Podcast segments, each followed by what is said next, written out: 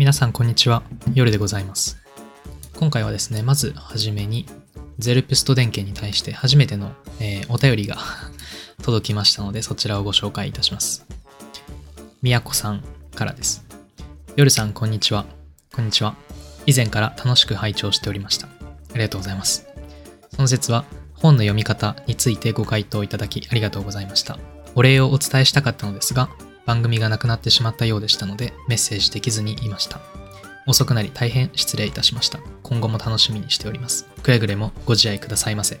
ということで、ありがとうございます。宮子さん。いつもね、あの、ノートの方にも スキをしていただいて大変ありがたく思っております。そうですね。あの、前、私がやっていた役に立たないレイディオっていうポッドキャストの方にですね、宮子さんからご質問をいただいていて、そうですね、本の読み方でしたね。それに対しては、なんかあんまり 要領を得ないような回答をした気がしますが、まあ本っていろいろありますよねって、人に接するように本に接したらいいんじゃないでしょうかみたいな、まあよくわからないことを言ったんですが、まあ参考になれば幸いでございます。そう、ね、メッセージできずに、なんか遅くなり失礼いたしましたってこう、謝られてしまったんですが、まあ、こちらのせいですよね。手に失踪してしまったわけですからね。で、ありがたいことにこの番組も聞いていただいているということで、ありがとうございます。宮子さんもくれぐれもご自愛くださいませ。これからもよろしくお願いいたします。またよろしければね、何でも構いませんのでお便りをいただければと思います。Oh, baby. さあ、今回のテーマなんですが、犬と猫、仕入れから処分までという、まあちょっと物々しいタイトルになっておりますが、皆さん、今、ペット飼われてる、まあ、もっと具体的に言うと、犬とか猫とか飼われてるって方、どれぐらいいらっしゃいますかねペットフード協会っていうところの調査結果がネット上にあったので、それを参照するとですね、2020年に日本で、飼われている犬の頭数っていうのはだいたい848万頭だ。で、えー猫は964万頭だ。まあ、こういうふうに、調査結果が出ていてですね、結構多いなって思いませんか？ね、足したら2000万弱ぐらいになりますけれども、2020年のね、日本の人口統計っていうのを見てみたんですが、それによるとですね、15歳未満の若者、人間ですよ。若者っていうのは、その約1490万人だったんですよね。ってなるとですよ、あの、この2つ比べたらわかると思うんですけど、飼育されている犬猫の方が、日本にいる15歳未満の若者の数より多いんですよね。それぐらい、まあ日本っていうのはペット大国なわけです。ただね、あのダークサイドがあるわけですよ。で、それについて今回お話しするわけなんですけれども、環境省のデータを見てみますと、殺処分、引き取り数と殺処分数とかっていうのが見れるんですね。2020年のデータですと、えー引き取り数っていうのが72,433頭。で、そのうち処分、まあ、つまり殺したってことですね。えー殺されてしまった数が23,764頭と。これでもね、毎年そんなに何万匹も殺されてるのかと。ね、ちょっと心が痛いですけれども、これでも結構あの数としては減っている方で、例えばね、平成16年、平成16年のデータを見ますと、引き取り数っていうのが41万8413頭。で、そのうち処分されたのが39万4413。ほぼほぼ処分されてるんですよね。まあそこから比べたらだいぶ引き取り数も処分数も、え減ってきてはいるんですが、ただね、このデータっていうのは文字通り信じることはできないっていうことは、まあいろんな本で言われていまして、っていうのが、その、なんで減ったかっていうと、その処分される前に保護をするっていう、そういうボランティアの方々っていうのが増えてきて、そういう方々が尽力されてるっていうことがあるらしいんですね。で、それに加えてですね、まあ後ほどご説明いたしますけれども、こっそりと処分されてるケースっていうのもかなり多いんですよね。ペットショップでの処分とかっていうのもカウントされてなくてですね、まあ、ここで言われている引き取り数、処分数っていうのはあくまでこの行政の方が把握している数なんですね。だからこれよりも実際の数はずっと多いだろうっていうふうに推測されているわけです。で、えー多くの方はですね、どういう経路で、まあ、犬猫を手にされるかっていうと、まあ、多くの人はもちろんペットショップから購入してるわけですよね。で、ペットショップで売られている犬猫ってどうですか？あの、ペットショップに行かれた方はわかると思いますけれども、かかなりね、幼い個体ですよね。だいたいどれぐらいの子犬子猫が売られてると思います？私が勉強した限りですとね、あの、ペットショップで売られている子犬子猫たちっていうのは平均してですね、生後41.6日、だいたい40日ぐらいで仕入れられるそうなんですね。これってすごくないですか ?1 ヶ月とちょっとですよね。あの、ヨーロッパとかではですね、8週例規制みたいなものがありまして、例えばドイツとかだと8週、生まれて8週間以下の子供っていうのは母犬から離してはならないっていう決まりがあったりですね、イギリスとかでも8週未満の子犬っていうのは販売してはならないっていう、こういう決まりがあるんですね。っていうのが、幼い頃から兄弟とか親とかからこう引き離してしまうとですね、様々な問題が生じてしまうっていうことが、まあ、指摘、研究者の方でも指摘されてるんですね。なんかもう精神病みたいなものになっちゃうみたいな。そんなことがあるって言われてるんですね。だから、41.6日っていうその平均っていうのは、8週間ってね、まあ 7×8 すればいいと思いますけれども、それよりだいぶ早いわけじゃないですか。で、こういう問題があるらしいですよっていうことをですね、日本の業者に指摘したみたいなんですが、ある人はね、本を読んでるとそう書いていて、それに対するその業者側の、あの、反、論というか、応答っていうのが、ヨーロッパではそうなんだろうと。ここは日本だぞ。日本には日本の文化があると。40日ぐらいで売るのが日本の文化なんだっていうふうに述べてるわけですよ。ね、それって何？日本の文化とか、ね、イギリスの文化だとか、ドイツの文化だとか、文化の問題なんですかっていう感じなんですけれども、まあこれはね、私が 前やっていたラジオで言ったことですけれども、まあ考え方の違いだよねとか文化の違いだよねっていうことで何何でもかんでも済ませてしまおうという、まあそういう、まあ悪い部分ですよね。結局なんでそんなに若い頃から売りたがるかっていうとですね、あの、客側が子,、猫とか子犬とかっていうのは大好きなんですよね。そう。可愛いじゃないですか。子犬とか子猫とか見るだけでも心が溶ける 溶けちゃうぐらいまあ可愛いわけじゃないですか。だからそういう若い生まれたてみたいな、たった40日しか経ってないね、生まれてから40日しか経ってないような子犬とか子猫っていうのをペットショップに置いておくと、それでお客さんもいっぱい集まってくるし、で、それでも買ってもらいやすくなると。だからこんなね、ちょっとあの、売れた後に精神的な障害だとかなんだとかっていうのが出たとしても、まあ、売ってしまったらもういいよねっていう、そういう思考になっちゃうわけですよね。今言ったように、客としても幼い子犬子猫が大好きなので、その成長してしまうと売れなくなっちゃうらしいんですね。だから商品としての消費期限みたいなものっていうのはかなり短くてですね、もう何が何でも幼いうちに売ってしまわないといけないわけですね、ペットショップとしては。で、その奥義が、ペットショップには奥義があるらしくてですね、抱っこさせたら勝ちっていう、ね、こういう奥義があるらしいんですよね。私もペットショップね、あの、ちらっと見て、幼い犬なんかを抱っこしてるね、お客さんを見ることをしばしばありますけれども、あれは奥義らしいんですね。もう抱っこさせて、あの、あ、可愛いってこう思わせるわけですね。つまり衝動買いをさせることを狙ってるらしいですね。抱っこさせたら勝ちって。ね。怖いですよね。ペットって衝動買いするものじゃないですからね。うん。で、売れ残った子はどうなるのかと。ね、さっき言ったように、幼い子供っていうのは、まあ、みんな幼い子犬子猫が大好きですから、年を取ってしまったもの、まあ、年を取ったっつってもね、そんなね、十何歳とかじゃないですよ。半年とか1歳とかになっちゃったような犬猫はどうなるかっていうと、以前はですね、あの保健所とかに持ち込まれてたらしいんですね。保健所に持ち込んで売れなかったからね、処分してくれ。まあ、つまり殺してくれってことですよね。ことがあったみたいなんですが、2013年にですね、動物愛護法っていうのが改正されまして、で、施設っていうのは売れ残りの持ち込みを断ることができるようになったんですね。つまり、これ売れ残ったからあの処分してくださいっていうふうにして施設に持って行ったとしても施設側としてはいやそれは受け取れませんっていうふうに拒否できるようになったんですねじゃあどうやって処分してるんでしょうか、まあ、これはね明らかなことは分かってませんけれどもまあいくつか、えー、証言みたいなものとかっていうのも結構あってですね例えば以前その大手ペットショップチェーンで働いていた男性の証言っていうのがあってですねその男性は店長がね生後半年ぐらいのビーグル犬っていうのを生きたままポリ袋に入れているところを目撃したらしくてですね、何やってんのみたいなね。でそしたらその店長が、まあ、この子もう売れないから、ね、そこの冷蔵庫に入れといて、で死んだら明日のゴミと一緒に出すから、みたいなこと言ってるんですよ。え？みたいな。いや、何言ってんすか？みたいな。そう当惑していたら、そこで店長が、まあこう言うわけですよ。半年も経ったらアウトだと。もう、このビーグル犬生後半年売れ残ってるわけですよね。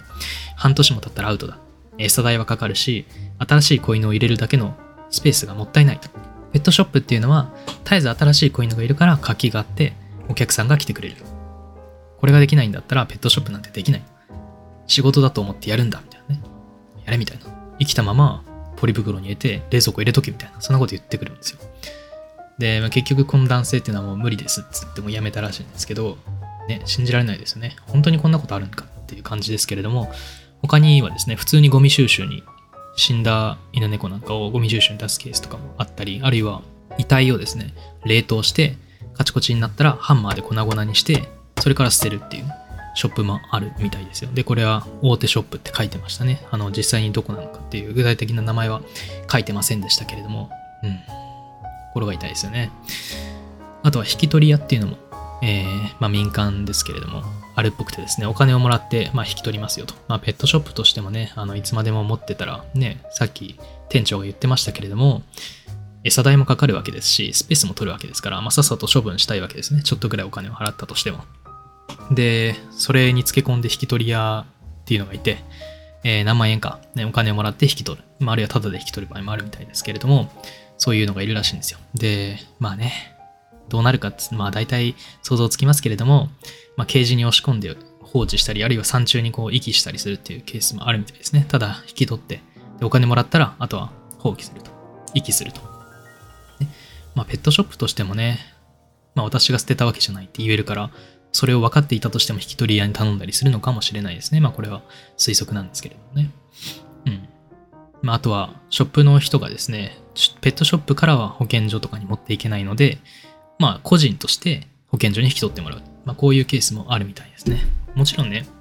すべてのペットショップがそういうところであるっていうことを言ってるわけじゃないですけれども、現実としてそういうペットショップも存在するそうです。で、次にペットショップっていうのは、どこから子犬とか子猫を仕入れてくるのかっていうお話をしたいと思うんですけれども、大きく分けて、まあ、2つありまして、1つはブリーダーから、で、もう1つはオークションから仕入れてくるみたいです。で、ブリーダーっていうのは、もちろんね、あの、有料なブリーダーっていうのはいらっしゃいますよね。特定の、なんかこういう種、チワワみたいなね。わかんないけど、ダックスとかね。そういう種に惚れ込んで、その繁殖に人生を捧げてるみたいな、そのブリーダーは、もちろんいらっしゃいますけれども、全員がそういう有料なブリーダーであるわけではないんですよね。ただお金儲けのために無理な繁殖をさせてるって。これはあの、パピーミルとかって言われてるらしいんですけど、パピーミルっていうのは子犬工場っていう感じですよね。直訳すれば。子犬工場って言われる、そういう悪質な繁殖業者っていうのが幅を利かせてるっていう現実があるみたいなんですよ。つまり、どんどんどんどん産ませて、で、その母犬をですね、産む機械みたいなものとして扱うわけです。で糞尿の掃除もほとんどされないと。糞まみれになってる。こびりついてる。だけど、どんどんどんどん産ませるみたいな。で、使い物にならなくなったら処分する。そういうパピーミルっていう悪質な業者もいるみたいなんですが、まあそういうブリーダーから、えー、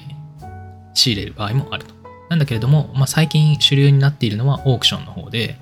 例えばそのペットショップの小島って皆さんご存知ですかね。結構あの大手のチェーンなんですけれども、そこで販売されている子犬っていうのは大体7割ぐらいがこのオークションから仕入れられてるそうです。で、そのオークションっていうのは何かっていうと、まあ、いろんなブリーダーたちが、えっ、ー、と、一堂に会してですね、大体平日に行われるそうなんですが、その一堂に会してですね、一気にこの子犬とか、まあ、あるいは他の動物とかもそうですけど、その場所に、オークション会場に持ち込んで、で、競りを行うわけですよ。だいたい何万円からスタートしますみたいな。この犬はこういう犬種で、で、こういう感じで、こういう感じで、生後どれどれで、みたいな感じで、ステータスを言ってですね、で、何円から、みたいな。で、1000円ずつどんどん上がっていって、欲しい人はボタンを押すと。で、2人以上がボタンを押している限り、それがどんどん続いていて、最終的にボタンを最後まで押した人がそれを買い取る。その値段でね。まあそういうオークションをやる。まあまさに動物をね、物のように扱っていますけれども、そう、だからさっき言ったけれどもね、生後40日とかそんぐらいので仕入れられるわけですから、まれて1ヶ月と少しですよね。そういう子犬とかがオークション会場まで連れてこられてですよ。で、みんなの前でね、持ち上げられてみたいな。こいつは何万円だみたいな。競りにかけられる。で、まあ、当然ストレスは受けるわけですから、その過程でね、弱って亡くなる子犬っても、まあ、めちゃくちゃいるみたいですよ。もちろんね、ここで亡くなる子犬の数っていうのは、その公のね、処分数には含まれないわけですから、ね。あとはね、他の動物とかも競りにかけられるっていうふうに言いましたけれども、例えばその単価の安い鳥とかね、鳥のヒナなんかもオークション出るみたいなんですが、もうね、もっと雑に扱われるみたいで、その一つの箱にね、何十羽もこう詰め込むわけですよ。で、他の箱に移すときにはもう、じゃがいもを移すかのように、もうザザーッとこう流し込むみたいな。で、その時に何羽かこぼれるけど、まあそれは気にしないみたいな。まさにもう、もの、まあ、じゃがいものように、扱ってるっていうことがあるみたいですね。でこういうオークションと呼ばれるところから、まあ、ペットショップとかは仕入れてるわけです。で次にお話しするのは施設での殺処分のお話なんですけれども皆さん殺処分、ね、保健所とかで行われていることはご存知だと思いますが具体的にどういう感じで処分が行われているかっていうことは皆さんご存知でしょうか？多くの場合ですね施設の部屋の壁っていうのは可動式になってるんですね動くようになってるんですねで1営業日ごとに壁がどんどん動いていってそこにいる犬とかっていうのは次の奥の部屋にこう追いやられるわけですねで、どんどんどんどん1日ずつ奥の部屋に追いやられていって、で、大体収容されて3日から5日で処分されるっていうふうに書いてましたけれども、まあ、その処分の方法っていうのはどういうことかっていうと、まあ、小さな、なんだろうな、箱みたいな、部屋みたいなところに入れられてですね、密室ですね。でそこに二酸化炭素ガスっていうのを注入されるわけですよ。だから、まあ、窒息するわけですよね。で、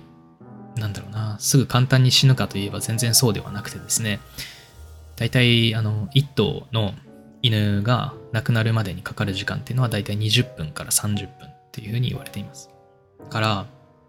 処分される犬とか猫っていうのは一瞬で殺されるわけではなくてですね、30分間も苦しい中ですよ。苦しみ抜いて最終的に死なないといけないわけですよ。ね、これを知ってね、めちゃくちゃ心が痛かったですね。しかもそれでね、あの毎年何万頭も処分されてるわけですから、このままでいいわけがないだろうっていう感じですよね。で、大体30分経つと終了ってことで、その遺体がですね、外に放り出されて、まあ、そのまま焼却、焼却炉に行くと。他にもですね、例えばこれは猫のお話なんですが、2010年のの1月だったかなのエピソードが、えー、と書いてあって、それを読んだんですが、高知県の中央小動物管理センターっていうところでの出来事でですね、あの、スチール製のボックスの隅にですね、なんかニャーニャーって聞こえたから、この声は何だと、子猫がいるのかと。で、その聞こえるところを見せてもらうとですね、スチール製のボックスの隅にですね、ゴミ袋みたいに口を結んだ透明のビニール袋っていうのが置かれていて、その中に数匹の子猫が入っていたそうなんですね。これは何ですかと。で、それはもう、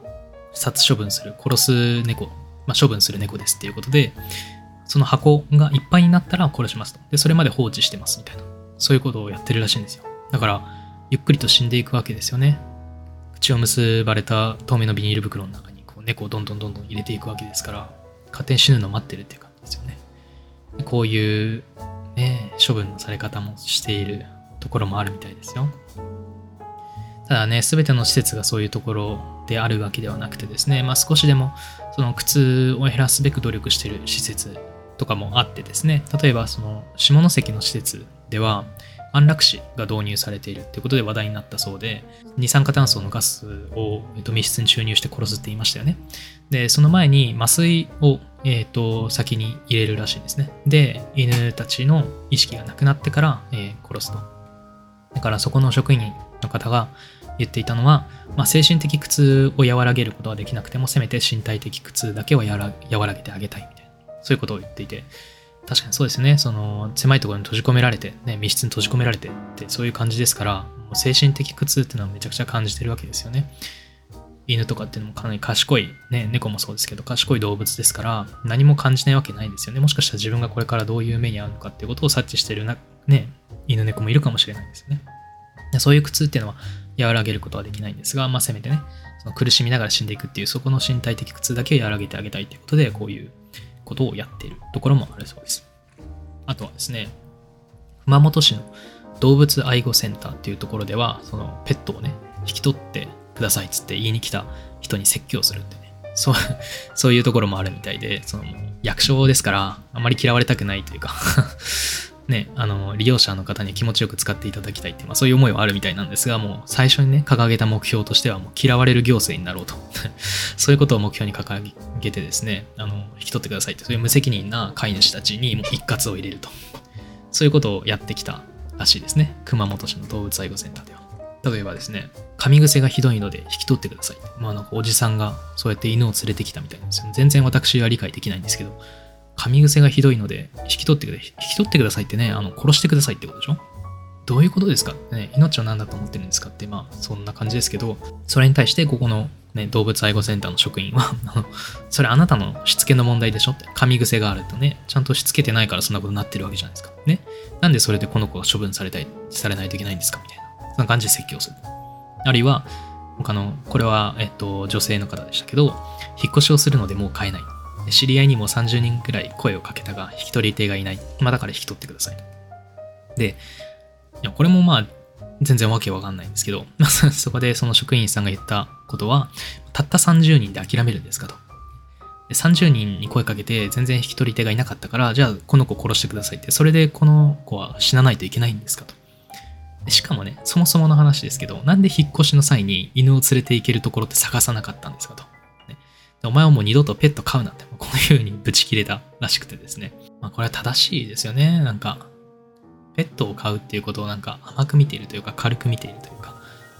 ね、動物の命を軽んじていると思いますから、ね言われないとわからないんでしょうかね。わかんないですね。あの ちょっと、そういうことをやっちゃう人の精神構造が私にはわかりませんけれども、まあ、こんな人にね、なんだろう、嫌われないように優しく言うっていうのもね、全然違うと思いますから、まあ、その点ではね、この熊本市の動物愛護センターの職員の方々っていうのは、まあ、嫌われ役なのか、まあ、嫌われ役、まあ、そうですね。利用者の方からは嫌われるかもしれないですけど、勝手に引き取れよみたいな。職員だろ、もう引き取れよみたいな。ぐちぐち言うかもしれませんけれどもね。あとはですね、このセンターのではですね、場合によってはその殺処分に立ち会わせるらしいんですね。つまり、これ殺してくださいとかって言って、ね、連れてきた方には、のじゃあ飼い犬抱いてくださいみたいな。腕の中でこう抱いてもらって、で、そのまま注射をすると。だからその飼い犬っていうのは、その飼い主のね、無責任な飼い主の腕の中で息を引き取るわけですよ。今までこう、あったかかった自分のペットがですよ、その自分の腕の中で、まあ、自分が手放すってね、引き取ってくださいって言ったがために殺されるって、その死の瞬間に立ち会うわけですから、そういう飼い主たちはもう二度と犬は飼いませんとかって言って去っていくみたいなことが書いてありましたけれどもね。まあそれだけ甘く考えてたってことですよね。うん。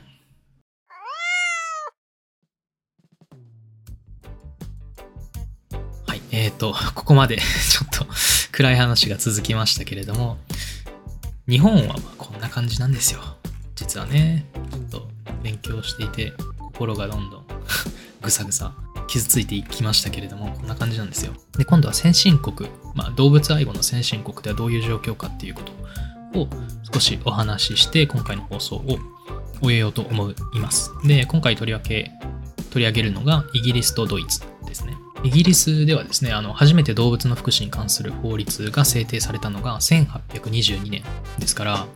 ね、今から200年ぐらい前ですよね。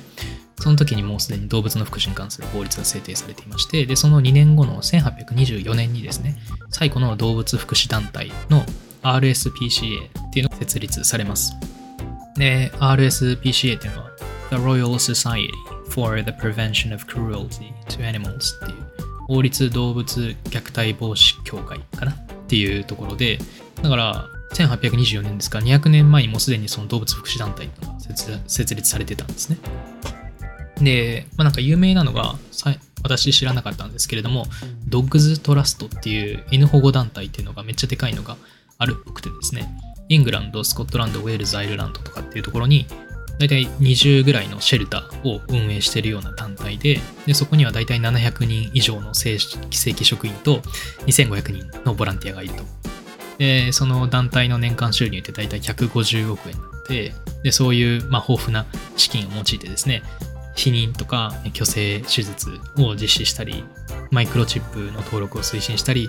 子供たちに犬との接し方を教える教育活動をしたり、あるいは DV 被害者の飼い犬飼い犬を預かるプロジェクトをやったり、あるいはホームレスが飼っている犬に対して無料の医療サービスを提供したり、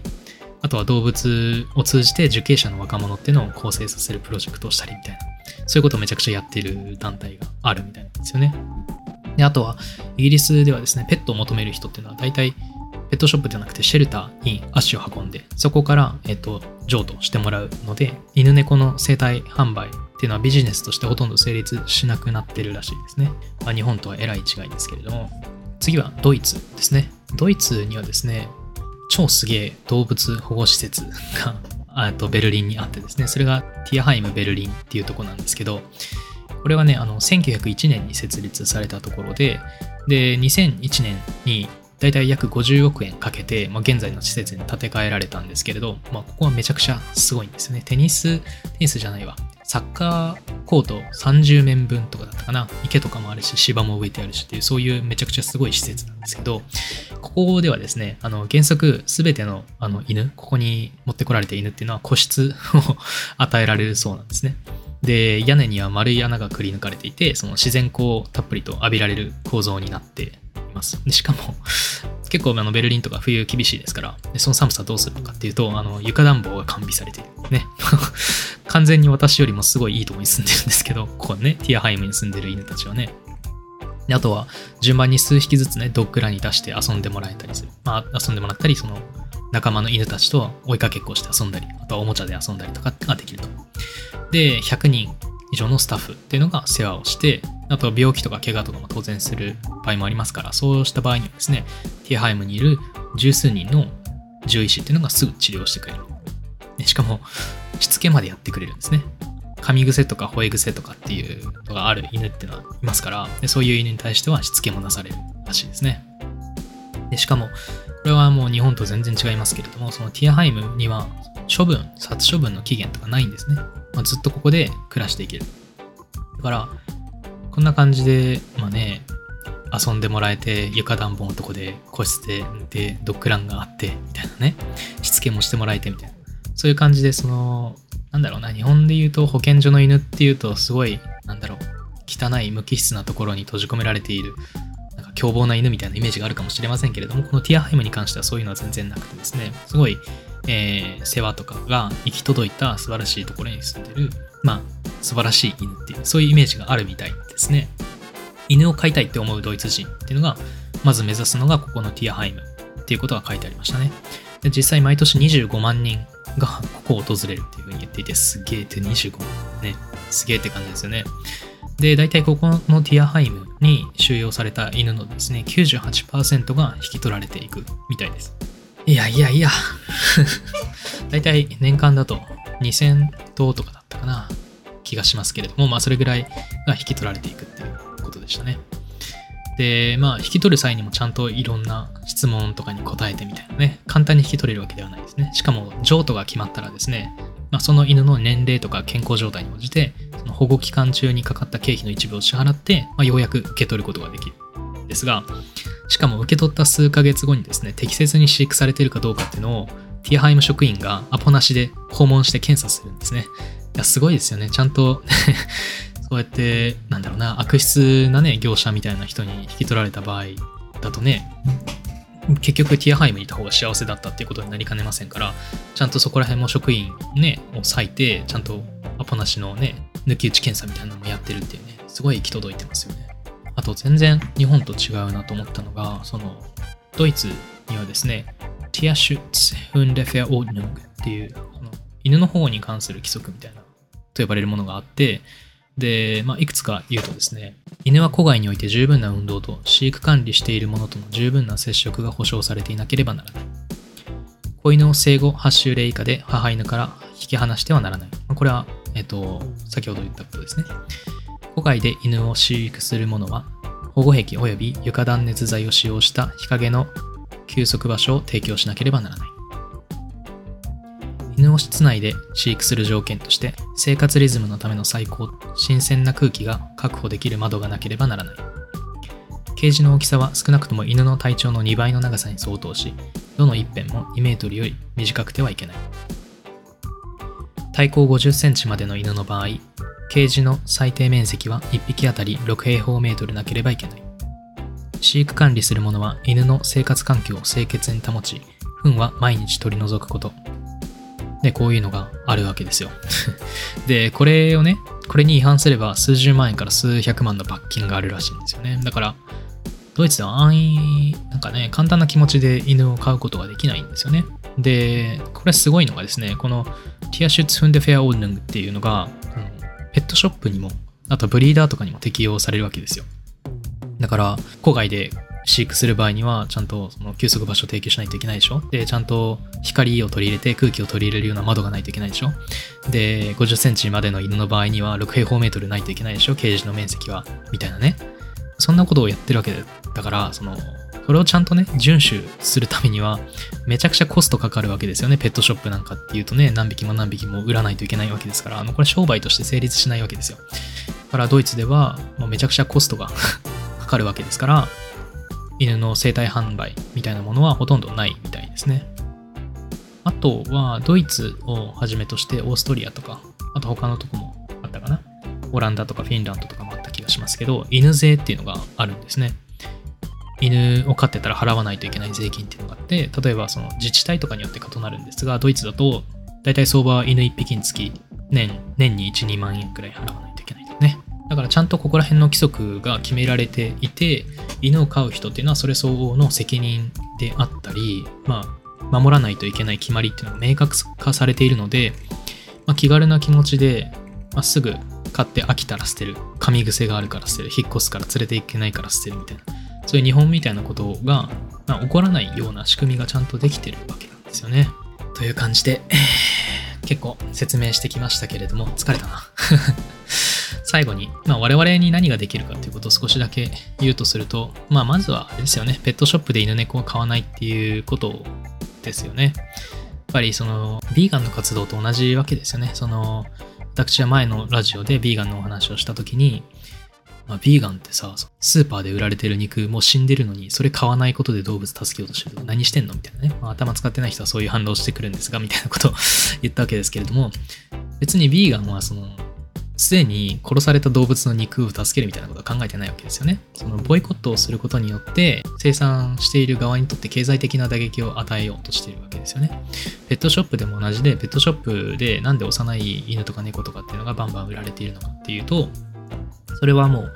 買う人がいるからなわけじゃないですか。だからペットショップでは買わないと。犬を飼いたい場合には保護施設から譲渡してもらう。引き取る。これが普通の選択肢になるんだったら、わざわざペットショップで買わないので、人々は。だから、ペットショップでは売らなくなりますよね。